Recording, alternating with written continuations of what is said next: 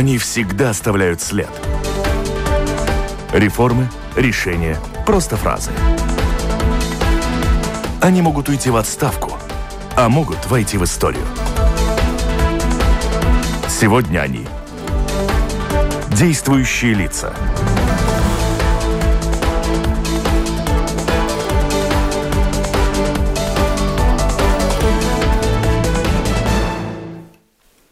Добрый день, уважаемые радиослушатели. Полдень, прямой эфир. С вами передача «Действующие лица». У микрофона Ольга Князева.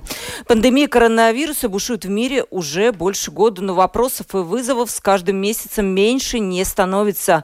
Прививки, коллективный иммунитет, антипрививочное движение, обязательная вакцинация, ковид-паспорта и многое-многое другое. Все это актуально сейчас и будет актуально в будущем. Об этих темах мы сегодня будем говорить с эпидемиологом, директором департамента анализа и профилактики рисков инфекционных заболеваний Центра профилактики и контроля заболеваний Юрием Перевозчиковым. Здравствуйте, Юрий. Э, добрый день. И со мной по традиции этой передачи соведущий выступит э, журналист другого издания. В этот э, момент со мной на прямой телефонной линии журналист портала Делфи Полина Элксна. Здравствуйте, Полина. Добрый день. Оператор выпуска Наталья Петерсон. И, дорогие радиослушатели, тема важная. Я думаю, что вопросы будут, поэтому в прямом эфире вы можете их задать. Присылайте их на э, lr4.lv, написать в студию. Вопросы мы ваши, Юрий, зачитаем, но, честно говоря, если успеем, потому что вопросов и без этого очень-очень много. Юрий, давайте начнем с главного. Насколько я понимаю, сейчас самая главная задача добиться коллективного иммунитета к началу осени. Э, ранее называлась эта цифра 70 привитых э, процентов жителей. Сегодня с утра я слышала эту цифру чуть меньше 32 процентов мы уже имеем. Удастся ли к осени добиться этого показателя и почему 70? Вот для краснухи я видела 68-80%, а для кори 95%. Откуда взялась эта цифра?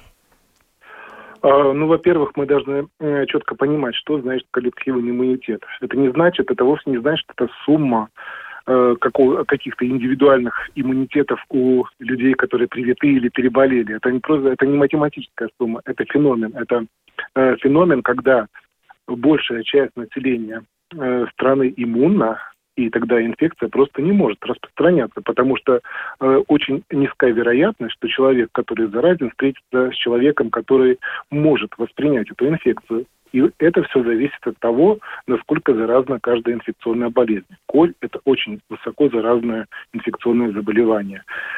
Доказано, что один больной корью может э, заразить до 18 человек, если находится, скажем, в одном помещении с людьми, которые не привиты или которые не приболели корью. Поэтому для кори очень высокий процент необходимо достигнуть, чтобы эта вероятность встречи и заражения была минимальная. Есть специальная формула, как это рассчитывается. Но формулу мы не будем загружать. Просто изначальное предположение было такое, что при ковиде э, за, заразность ковида вам намного меньше, чем у кори. Это где-то до четырех человек может один человек заразный, зараженный ковидом заразить. И при, э, при такой, это называется репродуктивный коэффициент, коэффициент репродуктивности или воспроизведения инфекции. И при таком коэффициенте, чтобы ограничить, чтобы один, э, чтобы люди не заражали друг друга, э, те, кто не был привиты и кто заразился, необходимо было 70%. Это чисто по формуле. Но мы знаем, что вакцина может, э, не может в настоящий момент использоваться для детей до 12 лет. Мы ждем дальнейших клинических испытаний, и, может быть, дети будут войдут в эту группу. А что это значит? Если часть населения не может быть привита и не переболела, это значит, что другая часть населения населения, взрослые, которые могут быть привиты, должны ну, привиться в, большей, в большем количестве случаев, нежели в целом по популяции. Поэтому здесь э, четко мы на сегодняшний момент ученые не могут сказать, какой нужен коллективный иммунитет, но мы чем больше, тем лучше, и он фактически очень важно, чтобы очень много людей было защищено именно риска групп. Риска группы – это основная проблема Если риск, группы риска будут защищены, то будет ниже смертность, ниже госпитализация. И второе, очень важное, конечно же, чем больше взрослые будут привиты, и дети после 12 лет. Э, и поэтому здесь, видимо, будет и 80% хорошо, и 90% хорошо для групп риска, скажем. Полина, твой вопрос. А, в Латвии сейчас мы видим, что заболеваемость идет на убыль. Вот сегодня только 50 случаев, а в соседней Эстонии за неделю выросла заболеваемость более чем на 30% из-за дельта-штамма. И Россия, Англия, Израиль, они говорят о третьей волне. А к чему готовиться нам? И правда ли, что дельта настолько заразен, что его можно подхватить буквально от дальнего прохожего? Ну, скажем так, мы уже говорили, что изначальный штамм, который был э, зарегистрирован в Ухане, в Китае, заразность его было где-то 4 человека, 3-4 человека могли заразиться от э, э, носителя и распространителя этого вируса. Следующий э, штамм, который был более высокозаразный, пришел из Великобритании. Он назывался Кенский штамм, сейчас его называют альфа-штамм. Он очень в короткие сроки, за несколько месяцев, стал доминирующим на, вообще в мире. Не только в Европе, а во многих-многих странах. Потому что он был более заразен, потому что у него была большая способность э, распространяться. Сейчас на смену приходит следующий штамм, который на 40, 50 и даже 60 процентов, ну, в зависимости от исследования, которое проводилось, считается, что более заразен, чем предыдущий штамм. Это дает возможность э, вирусу достаточно хорошо приспособиться. Конкурентная борьба между вирусами тоже не исключена, и мы это видим. Поэтому это один из факторов, который влияет на рост заболеваемости в Европейском Союзе. И, к сожалению, если мы посмотрим на последние дни, на последнюю неделю, мы увидим, что то, то снижение, которое было в последней неделе в целом в Европе, уже остановилось, достигнув некого плато, и сейчас мы видим, что происходит даже рост случаев заболевания небольшой, и это за счет того, что есть страны, которые дали высокий рост. Это Португалия, это Кипр. На Кипре за две недели заболеваемость выросла в 5-6 раз. Это, если мы вспомним наш э, принцип э, светофора, э, когда низкая заболеваемость, мы отменяем некоторые мероприятия, когда высокая заболеваемость, мы вводим некоторые мероприятия. Так вот, на Кипре уже достигнуты такие показатели, при которых, ну, в общем-то, надо думать всерьез о мероприятиях, которые направлены на защиту населения, на социальное дистанцирование. Но здесь что важно отметить, э, очень важно отметить, что работает новый штамм, более заразен. Отменены во многих странах мероприятия по сдерживанию инфекции, э, именно социальное дистанцирование, люди контактируют больше, и это влияет на распространение. Страны, где достигнут хорошие показатели вакцинации, Великобритания, они особо не беспокоятся. Поэтому, э, конечно, это не очень хорошо, что очень высокая стала заболеваемость, но смертность увеличилась незначительно. Если другой пример, Россия, низкий уровень охвата вакцинации, не защищены группы риска, рост заболеваемости связан с высоким ростом смертности. Юрий, ну наверняка правительство спрашивает у вас напрямую в лоб, когда нам готовиться к третьей волне. Я думаю, что все наши радиослушатели, все жители Латвии, что там говорить, тоже задают этот вопрос. Будет ли осенью какая-то вспышка, третья волна, к чему нам готовиться? Ну, этот вопрос хороший. Мы, конечно, сто процентов никто не может знать, когда что как будет. Но в целом Европейский Союз, Европейский центр профилактики заболеваний сделал такой не, достаточно неутешительный прогноз, учитывая те факторы, которые я, э, о которых я сказал. Новый, более заразный вирус, который интенсивно распространяется по Европе, то есть заражается большее количество людей, и снижение мероприятий может привести к более раннему росту заболеваемости, что мы видим уже в некоторых странах. Как я сказал, это Кипр, э, Великобритания, Португалия, Испания и даже наш, некоторые наши соседи э, дают умеренный рост заболеваемости. То есть не обязательно ждать осени, э, если мы, э, конечно, мы все устали от мероприятий, которые долгое время проводились, но все-таки осторожность в первую очередь. никто не отменял, э, а особенности вируса и особенности его распространения. Если мы контактируем с заразным человеком и достаточно близко, не соблюдаем социальную дистанцию, нет гарантии, что мы не заразимся. Вот я, Полина, сейчас я задам буквально еще уточняющий вопрос, э, чтобы понять, может ли этот вирус COVID-19 мутировать так, вот в эти штаммы, дельта и так далее, что нынешние прививки, они просто не будут защищать нас от новых вот этих видоизменений. Как, как это с гриппом, в общем-то, бывает. Мы каждый год э, разрабатывается новая вакцина от новых штаммов вируса. Э, да, это очень важный вопрос, потому что вирусы условно можем разделить на две группы. Есть вирусы, которые никогда не меняются, и, скажем, прививки против кори, какие были 30 лет назад, они такие же, в принципе, содержат тот же штамм вируса, как сейчас, или, скажем, против э, бешенства. Но есть э, вирусы, которым свойственно видоизменяться. Это зависит от их генетического устройства и от вообще устройства этого вируса. Э, и эти, к сожалению, одним из этих вирусов является э, коронавирус, э, который новый коронавирус, как, впрочем-то, и другие коронавирусы. И поэтому теоретически возможно такое изменение в будущем, но не на сегодняшний момент. На сегодняшний момент, хотя, вид, видимо, мутация, которая позволяет вирусу обойти не отреагировать на иммунитет, который был вызван предыдущей инфекцией или вызван предыдущей вакцинацией, но эта степень его на настоящий момент э, достаточно низкая. И вакцины достаточно эффективны на сегодняшний момент. Многие э, по каждому новому штамму проходит сразу же э, много исследований, которые задача этих исследований понять, на самом ли деле те антитела, которые были выработаны на предыдущую инфекцию или на предыдущую вакцинацию способны нейтрализовать, то есть инактивировать вирус, конкретный новый э, штамм. И показано, что да, в меньш, несколько меньшей степени, но способны, и это значит, что вакцина по-прежнему очень хорошо предохраняет большую часть людей, которые получили вакцинацию. Будем надеяться. Полина, твой вопрос.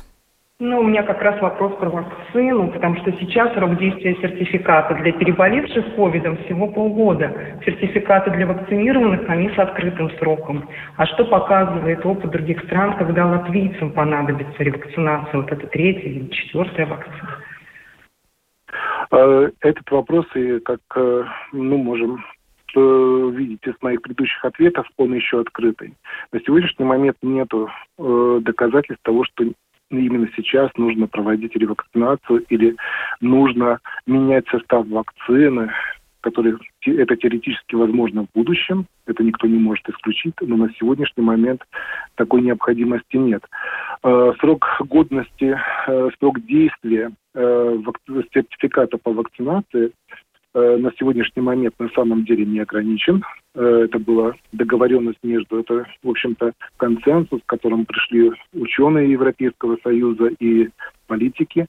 А второй вопрос э, то, что э, сертификат о э, переболевании – это другой консенсус на сегодняшний момент, который опирается на те данные, которые были и которые известны на сегодняшний момент. Это дается полгода, э, и потому что э, данные, опять-таки, научные показывают, что иммунитет снижается, и нет гарантии, э, что человек, который переболел, не заболеет вновь, особенно если будет распространяться новый вирус. Все, конечно, это не является каким-то таким незыблемым распоряжением. Все будет меняться в зависимости от тех данных научных, которые будут получены в дальнейшем. Вот уточняющий вопрос как раз следом за Полиной, которую она задала. Смотрите, какие прогнозы эпидемиологов насчет того, насколько с нами вообще этот коронавирус? Это будет как грипп, вот такая сезонная болячка, которая будет с нами появляться, и мы будем как-то ревакцинироваться. Либо, ну, мы знаем, в мире были эпидемии, там и чумы, и холеры, которые там благополучно мы с этим справились. Каковы прогнозы? Что это будет? Это очень интересный вопрос и сложный вопрос, на который, я думаю, никто никогда не даст на сегодняшний момент ответа, а, потому что э, ну, то, что мы на сегодняшний момент можем сказать, это чем э, быстрее будет защищено население от этого вируса, тем будет меньше возможности вируса распространяться. И еще один важный фактор, чем больше распространяется вирус, тем больше вероятность появления новых мутаций и их закрепления. А новые мутации иногда, в очень редких случаях, но бывают для вируса весьма удачными, которые помогают ему выжить. То есть, чем, если мы сейчас будем проводить мероприятия в полном объеме, если мы защитимся при помощи вакцинации, то вирус не сможет распространяться, и вероятность того, что будут более новые серьезные мутации, будет снижаться. Но если э, о том коллективном иммунитете, о котором мы говорили в самом начале, мы не сможем достигнуть, или какие-то страны не смогут достигнуть, это будет постоянная угроза появления новых мутаций, и, э, соответственно, э, в соответствии с этим необходимо будет проводить дополнительные меры. Либо это ревакцинация, либо это использование модифицированных вакцин против данной инфекции. Но это только лишь на сегодняшний момент теоретические предположения. Полина? Э, у меня такой вопрос, который очень часто задают в соцсетях. Почему невозможно получить COVID-сертификат тем, у кого есть антитела, но они не зарегистрировали, что переболели COVID через тест? Э, да, это тоже этот вопрос очень э, волнует очень многих, потому что э, часть, многие люди сдали тесты на антитела, и некоторые даже сдавали по много раз. И к нам часто обращаются, почему в одной лаборатории у меня есть антитела, в другой лаборатории у меня другие антитела, а в третьей лаборатории вообще не, указ... не находят. А дело-то в том, что э, тесты по э, серологические тесты, которые определяют наличие антител, они разные. Это разные производители, разные методики, разные, разные тесты, задачи у этих тестов. И вопрос э, был поставлен в самом начале, когда готовились э, к европейскому сертификату, а не стоит ли использовать данные о серологических исследованиях э, проверки иммунитета человека на наличие антител как один из факторов, чтобы дать сертификат как переболевшему лицу.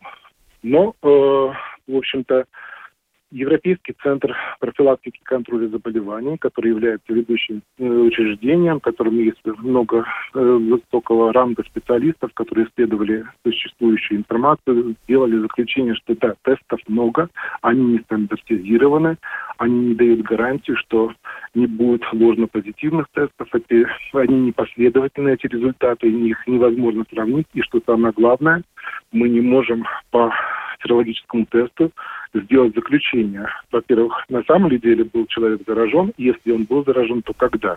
Поскольку сертификат э, переболевания, как мы знаем, на сегодняшний момент терминирован, то есть он ограничен по сроку действия, выдать сертификат э, со сроком действия по наличию антител не представляется возможным. Но э, Европейская комиссия сказала так, что если нам удалось э, договориться и э, прийти к общему заключению о тестах, ну, скажем, быстрые антигенные тесты, то нужно найти возможность стандартизировать подход по серологическим тестам, которые проверяют иммунитет. И, возможно, если что-то в этом э, плане изменится, то э, будет пересмотрена эти, эта установка. Но на сегодняшний день мы не можем основывать сертификат о переболевании на основании результатов теста, потому что они не последовательны, не стандартизированы, они не указывают сроки заболевания, и они не указывают даже э, на то, как долго будет именно тот уровень иммунитета, который в них указан. Мы часто получаем вопросы, люди спрашивают, а что значит такая цифра, которая у меня указана в тесте, и почему в другой лаборатории другая цифра. Но это просто говорит о том, что э, результаты недостаточно последовательны. Спасибо. Я... Спасибо этот вопрос. Да, это вопрос, очень важный вопрос. Его действительно, я вижу, задают. У нас тоже, кстати, есть вопросы. Я очень хочу успеть их задать. Но я не могу, Юрий, обойти тему обязательной вакцинации. Столько бури она вызвала в соцсетях, и везде я вижу. Смотрите, тут у меня, как я вообще фанат вакцинации. Я обязательно все вакцинируюсь, даже вхожу в эти 2% прививочников, которые э, прививаются от гриппа каждый год. Но я понимаю, что я беру риски на себя.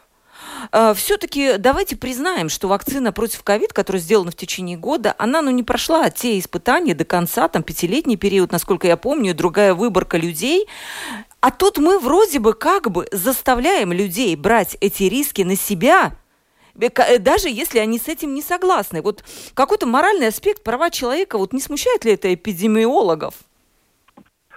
А, ну, во-первых, здесь стоит определиться, на самом ли деле вакцина не прошла тех испытаний, которые необходимо было сделать до ее утверждения.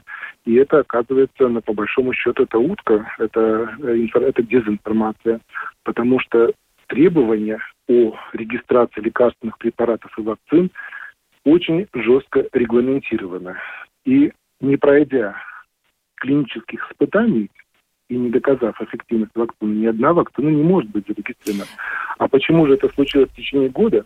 Это просто потому, что на это дело было брошено все средства Европейского Союза. Это был выделен отдельный фонд, чтобы параллельно проводить испытания и первую, вторую, третью фазу.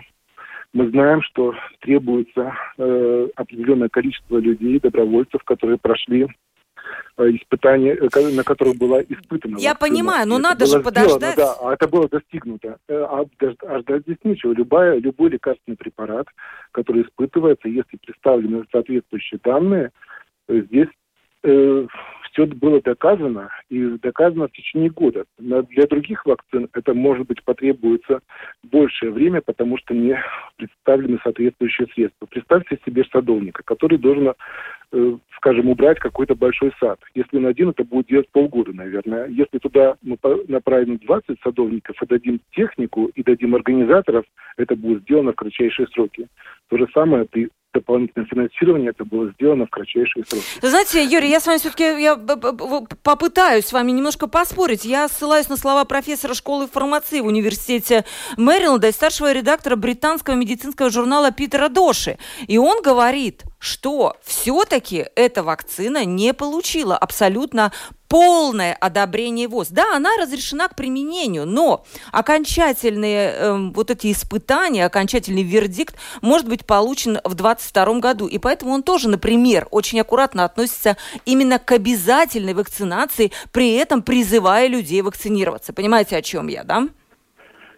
А, я э, не знаю, что сказал этот профессор, но, э, как я уже в самом начале Э, сказал, что это вопрос регистрации лекарственных средств очень жестко регламентируется. И те клинические испытания, которые были сделаны с этой вакциной, полностью соответствуют. Никто не будет испытывать э, вакцину, если это требуется 30 тысяч или 44 тысячи по отдельным вакцинам э, добровольцев было, никто не будет требовать дополнительных добровольцев. То, что мы не знаем с этой вакциной и почему будет дополнительное наблюдение, есть отдельные аспекты. Конечно, за полгода нельзя узнать, э, насколько будет снижаться заболеваемость, мы это наблюдаем, насколько э, будет эффективна данная вакцина против новых штаммов, которые не были еще до сих пор зарегистрированы. Мы еще не знаем, может быть, о очень редких реакциях, которые может вызвать эта вакцина, скажем, реакция один случай на миллион вакцинированных но мы же знаем, что никогда ни в одном клиническом испытании миллион э, добровольцев не будет э, привлечен.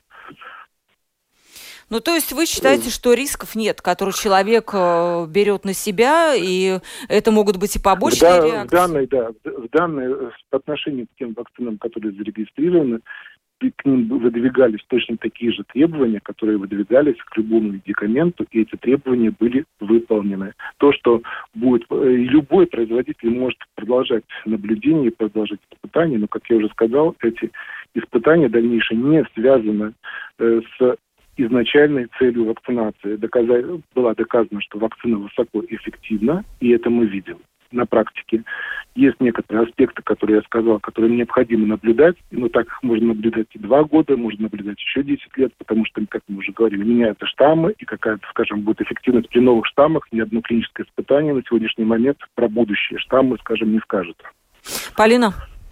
Ну, у меня как раз вопрос о реакциях, потому что у нас достаточная доля противников вакцинации, которые еще активно агитируют других не прививаться, придумывают всякие страшилки и про состав вакцины, про последствия. Ну вот если честно, какие самые серьезные побочные явления до сих пор были зафиксированы у привитых? Если вообще какие-то подтвержденные ну, случаи. Да, если этого. подтвержденный случай, что вообще кто-то умер от прививки, я постоянно да, да, вижу да. в сетях какие-то страшилки. Вот моя там какая-то троюродная там знакомая, да, да она сделала. Знакомых. Есть ли какие-то да зарегистрированные случаи? Э, во всем мире работает система э, фармаконадзора за качеством препаратов, а это значит то, что если э, больной обратился к врачу и у врача возникает подозрение, то то, что возникло у человека заболевание или какой-то э, жалобы, и что эти жалобы и заболевания, вероятно, связаны, возможно, связаны с вакцинацией, обязан сообщить об этом.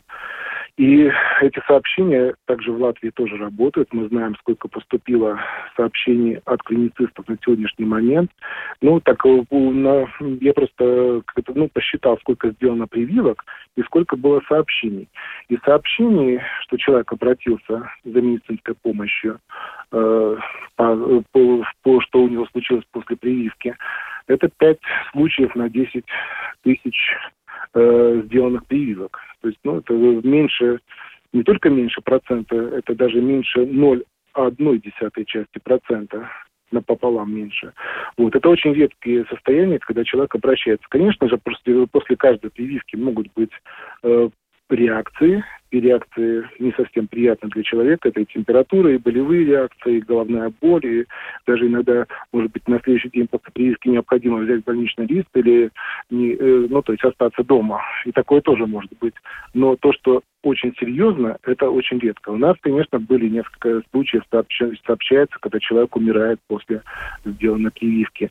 Есть медицинская комиссия, которая работает при агентстве лекарственных средств, созываются специалисты самого высокого уровня, лучшие профессора Латвии, которые оценивают то, что видно, какая симптоматика, то, что произошло с человеком, и, в общем-то, результаты и вскрытие тоже рассматривается и делается заключение, связано ли это с прививкой или не связано. Допустим, у нас э, и на сегодняшний момент мы не, нет информации, что было, было бы подтвержден хотя бы один, э, один случай смерти, который был бы связан с последствиями вакцинации. Это то, что мы имеем на сегодняшний момент. Мы не можем исключать в будущем чего-то другого, но то, что мы имеем на сегодняшний момент. То есть система фармаконадзора работает, и, э, но здесь следует учитывать, что не всегда то, что случается после вакцинации, это именно связано причина, имеется причинно-следственная связь с вакцинацией. Вакцинация не может защитить человека, излечить его от онкологических заболеваний, от сердечно-сосудистых заболеваний. И люди продолжают умирать э, от этих болезней, но это не, э, даже после вакцинации, потому что это не лекарство против всех болезней, это не лекарство для бессмертия. Люди продолжают умирать, но если есть подозрение, что это вызвано э, из вызванной вакцины, как я уже сказал, это подлежит сообщению.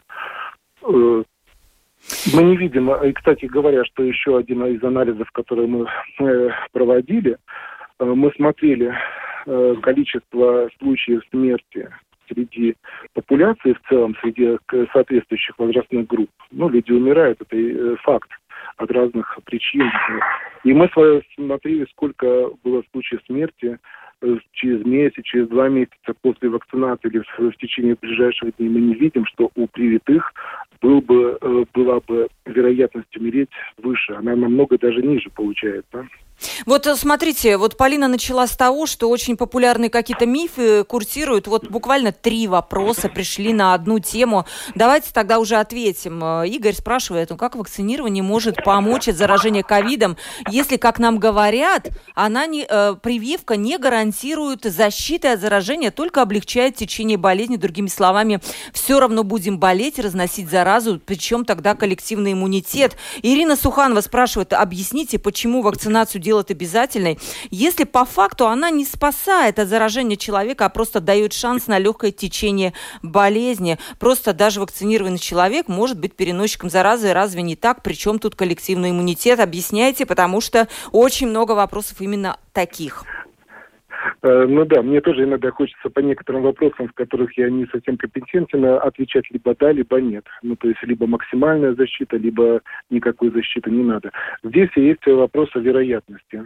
Э, клинических и эпидемиологических исследований доказано, что там, где проводится вакцинация, снижается уровень заболеваемости очень резко. И очень э, снижается уровень госпитализации людей, это одно.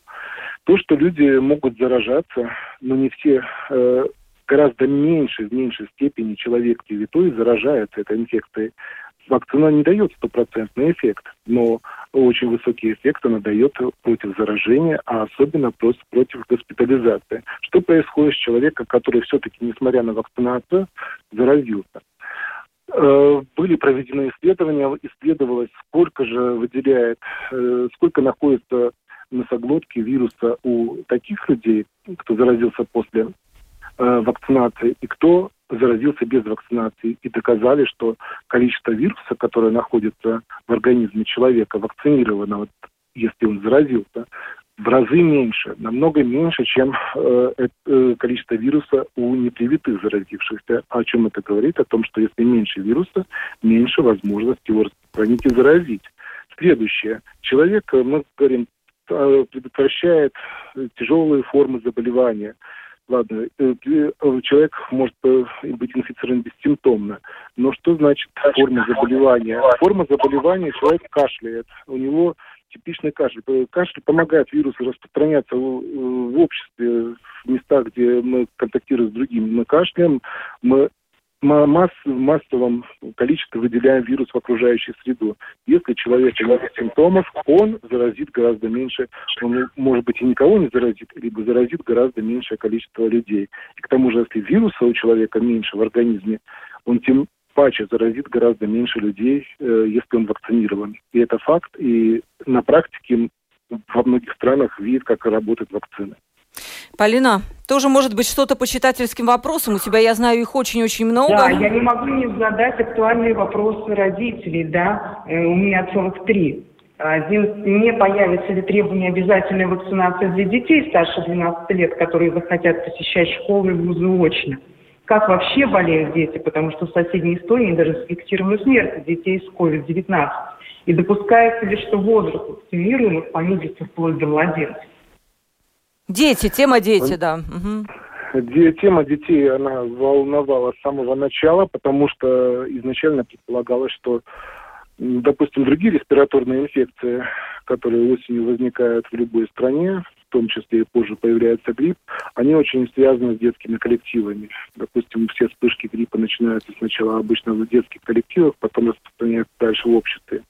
Здесь в данном, с данным вирусом нашли другую закономерность, что дети клинически болеют гораздо меньше. То есть э, случаев гораздо меньше. И складывалось такое впечатление, что да, вот видите, как часто болеют взрослые, мы госпитализируем, они умирают.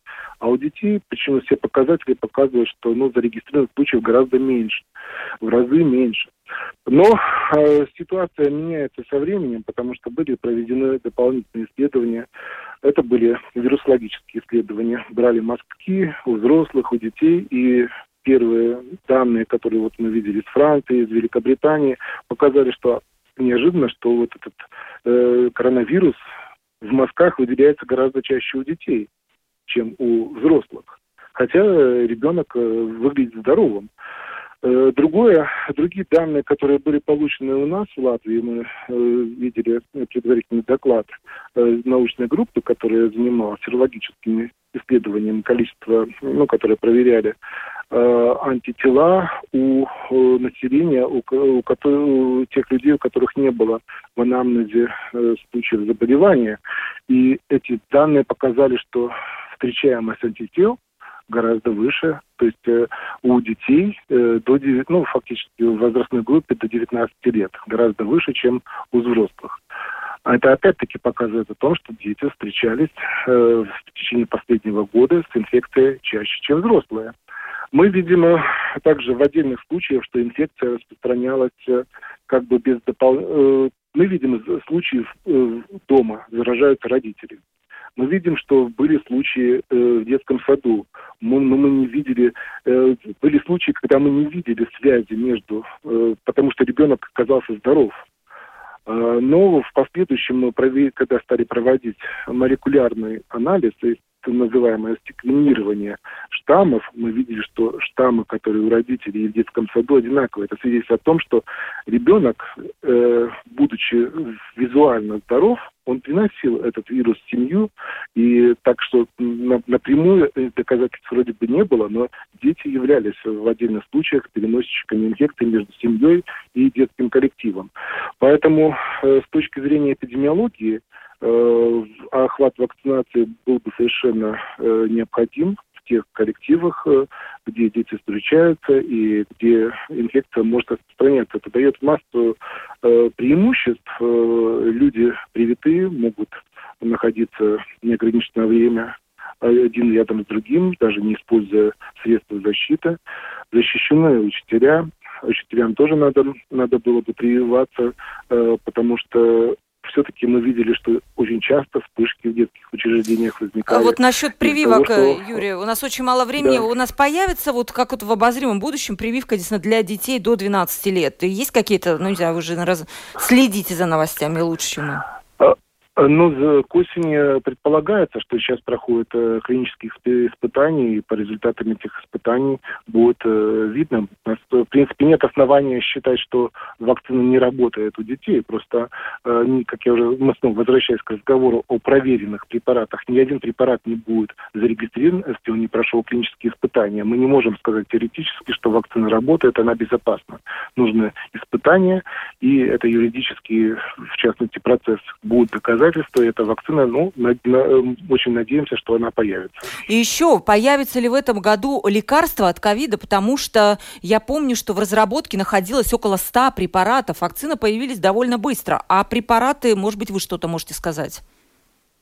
Э, про препараты от ковида, да, и периодически возникают сообщения, что новый препарат, но пока что мы не видим. Э, мы, мы хорошо знаем в отношении гриппа. Есть препараты, которые на самом деле работают и снижают тяжесть заболевания помогает излечить пациента гриппом. Но чтобы так вот четко существовала на сегодняшний день политика, да, наконец-то мы можем вписать во всех рекомендациях, что препарат эффективен, и во всем мире он должен быть использован. Я пока что таких данных не, не видел. Полина, за тобой последний вопрос. У нас время категорически подходит к концу. И у нас, я, кстати, вот вижу около 20 вопросов, которые только в студию пришли еще отдельно. Я не знаю, мы что-то придумаем, конечно же, соберем эти вопросы, и, может быть, что-то придумаем отдельно, даже трудно пока сказать, что. Полина, твой вопрос последний. Ой, у меня два вопроса, и они такие, может быть, один задам еще связанный с детьми и с родителями. Тестировались ли вакцины на беременных и кормящих, и безопасно ли им прививаться? А, беременность сама по себе является, является э, в общем-то, риском э, осложнения как для матери, так и для плода. Э, мы знаем, что, в принципе, тестирование на беременных женщин не проводилось, но эта политика существует, э, прививок. Э, почему в ряде вакцин такая политика имеет место? Потому что нам принципе, известно не только э, клинические данные, но известен механизм действия вакцин, механизм и, и состав вакцин тоже известен. И э, физиологически нет оснований думать, что данная вакцина э, может вызвать э, какие-то побочные реакции, исходя из ее состава и других э, соображений. Но в любом случае нужно консультироваться с э, врачом. К сожалению, я не знаю, может быть, вы нам посоветуете уже потом, мы с вами свяжемся, как нам быть с остальными вопросами, их просто какое-то огромное количество, как-то вы поможете ответить, потому что, конечно же, э, эта тема сегодня в топе. Мы, конечно же, опять говорили с э, нашим эпидемиологом, которого, наверное, все знают, с директором департамента анализа и профилактики рисков инфекционных заболеваний Центра профилактики и контроля заболеваний Юрием Перевозчиковым о ковиде, о том, что нам ждет, будет ли нам лучше лучше, хуже, обязательная вакцинация и так далее, и так далее. И вопрос куча осталось. Но в любом случае, господин Перевозчиков, большое спасибо. Я знаю, что было очень тяжело вас пригласить сюда, вы очень заняты, за то, что вы нашли на это время. Э, спасибо вам за приглашение. Всегда рад, но не всегда получается. Да, спасибо. И с нами также была журналист портала Делфи Полина Элксна. Полина, большое спасибо тебе за подготовленные вопросы и участие в передаче. Спасибо. Это была передача «Действующие лица». Провела ее Ольга Князева, а, оператор прямого эфира Наталья Петерсоне. Спасибо, дорогие слушатели, за то, что вы так много прислали вопросов. Мы обязательно на них ответим. Я только придумаю как. Но обязательно встретимся на, на, на следующей передаче «Действующие лица». До свидания. Они всегда оставляют след. Реформы, решения, просто фразы. Они могут уйти в отставку, а могут войти в историю. Сегодня они – действующие лица –